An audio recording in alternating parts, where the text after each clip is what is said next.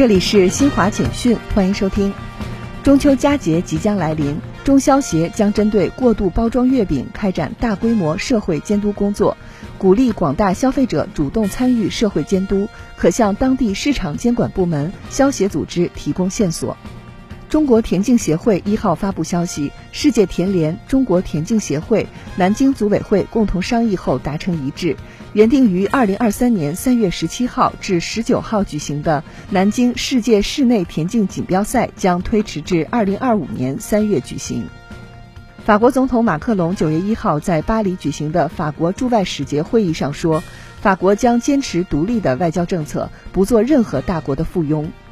针对美国经济领域新动向以及美国联邦储备委员会的政策信号。多位经济学家近日表示，美国经济持续面临多重困扰，经济颓势或将贯穿2023年，甚至持续更长时间。